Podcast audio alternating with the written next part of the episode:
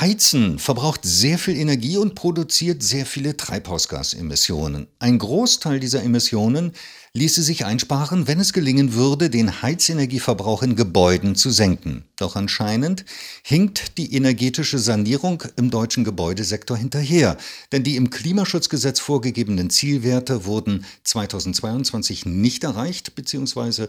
überschritten. Zu diesem Thema hat das Deutsche Institut für Wirtschaftsforschung, das DIW Berlin, am 16. August 2023 eine Studie veröffentlicht. Darüber spreche ich nun mit Professor Dr. Martin Gornig.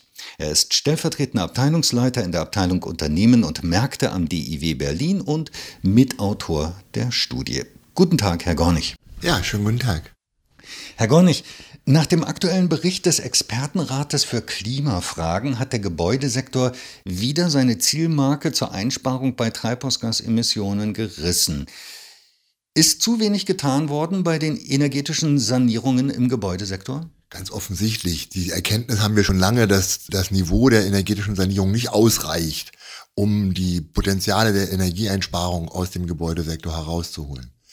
Und dennoch ist es in den letzten zehn Jahren nicht zu einem Zuwachs der Investitionen in energetische Sanierung gekommen, sondern real sind die Investitionen sogar zurückgegangen. Wie viel Geld ist denn in den letzten Jahren in die energetische Sanierung geflossen? Ja, gar nicht so wenig. Das sind jährlich so etwa 50 Milliarden gewesen. Über zehn Jahre gerechnet wären es also 500 Milliarden. Das ist also doch eine deutliche, deutliche Summe. Es ist ja auch was passiert in der energetischen Sanierung. Nur es könnte viel mehr passieren oder es müsste viel mehr passieren, wenn der Gebäudesektor eben künftig auch seine CO2-Reduzierungsbeiträge leisten möchte. Die energetische Sanierung von Gebäuden wurde bzw. wird ja auch vom Staat gefördert. Reichen da die Fördersummen nicht aus? Ganz offensichtlich nicht. Das ähm, sozusagen der das, was der Staat bisher an Fördersummen ähm, hineingesteckt hat, hat sicherlich motiviert den einen oder anderen, aber eben nicht im ausreichenden Maße. Also hier muss auch über ein neues Förderkonzept nachgedacht werden. Wie stellen sich denn die Investitionen dar, wenn man die Preissteigerungen der letzten Jahre berücksichtigt? Ja, das ist das Dilemma sozusagen. Also teilweise sehen wir ja doch einen Aufwuchs der, der Ausgaben für energetische Sanierung. Aber real hat man dafür immer weniger bekommen. Immer weniger ähm, dämmende Gläser, immer weniger Wärmepumpen. Obwohl man sozusagen mehr ausgegeben hat, hat man real weniger investieren können. In welchem Bereich sind denn die Probleme am größten? Da gibt es den Wohnbereich, öffentliche Nichtwohngebäude, es gibt äh, energetische Gebäudesanierung in der Dach, Wanddämmung, Fenster, Türen, Heizung, Klima. Können Sie das differenzieren, wo da die Probleme am größten sind? Die bisherigen Förderprogramme sind auch sehr stark auf Wohnbauten ausgerichtet gewesen. Dementsprechend war das dort relativ stabiler. Also die stärksten realen Rückgänge sehen wir gerade im Nichtwohnungsbau. Dabei macht das gar nicht so viel aus, ob es öffentliche oder private Bauherren sind. Was die Technik angeht, ist es so, dass wir ja vor allem in der Dämmung äh, mal 2010 doch relativ stark auch in Dämmungen investiert haben, also von Fenstern und Wänden. Äh, und diese Beträge sind ganz stark rückläufig. Also von daher ist das eigentlich der Bereich, der sozusagen am meisten auch an Aufholprozessen hat. Aber leider sehen wir das eben auch. Wir hatten im Bereich der Heizung auch große äh, Steigerungen. Die sind aber in den letzten Jahren alle wieder aufgefressen worden durch die hohen Preissteigerungen. Wie könnte man aus dieser Problematik rauskommen? Es wird zu wenig investiert, wir haben Preissteigerungen, es müssen die Klimaziele eingehalten werden, es muss also mehr getan werden. Wo sollte, könnte man da Ihrer Meinung nach ansetzen? Also der eine Ansatzpunkt, der kommt von ganz alleine, das ist sozusagen der steigende Energiepreise. Natürlich, die energetische Sanierung lohnt sich umso mehr, je höher die Energiepreise sind.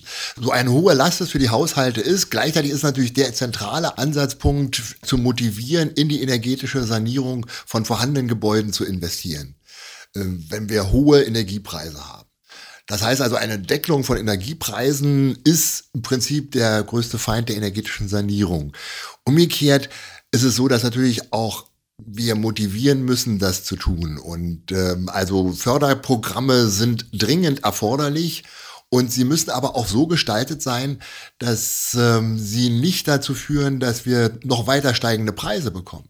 Wir müssen also eine Gesamtstrategie verwenden, äh, der sowohl die Nachfrage nach energetischer Sanierung, aber auch das Angebot an entsprechenden Waren und Installateuren deutlich zunimmt. Wie könnten Förderprogramme dazu führen, dass wir weiter steigende Preise bekommen? Ja, weil wir die Nachfrage erhöhen. Sozusagen. Also sie wollen gerne, dass mehr Fenster eingebaut werden, mehr Dreischeibenfenster eingebaut werden. Und wenn Sie jetzt sozusagen diese Nachfrage erhöhen, aber an das Angebot nicht ausweiten an solchen äh, Produktionen, dann kommen wir eben in die Gefahr, dass diese zusätzliche Förderung eigentlich in zusätzliche Preise geht.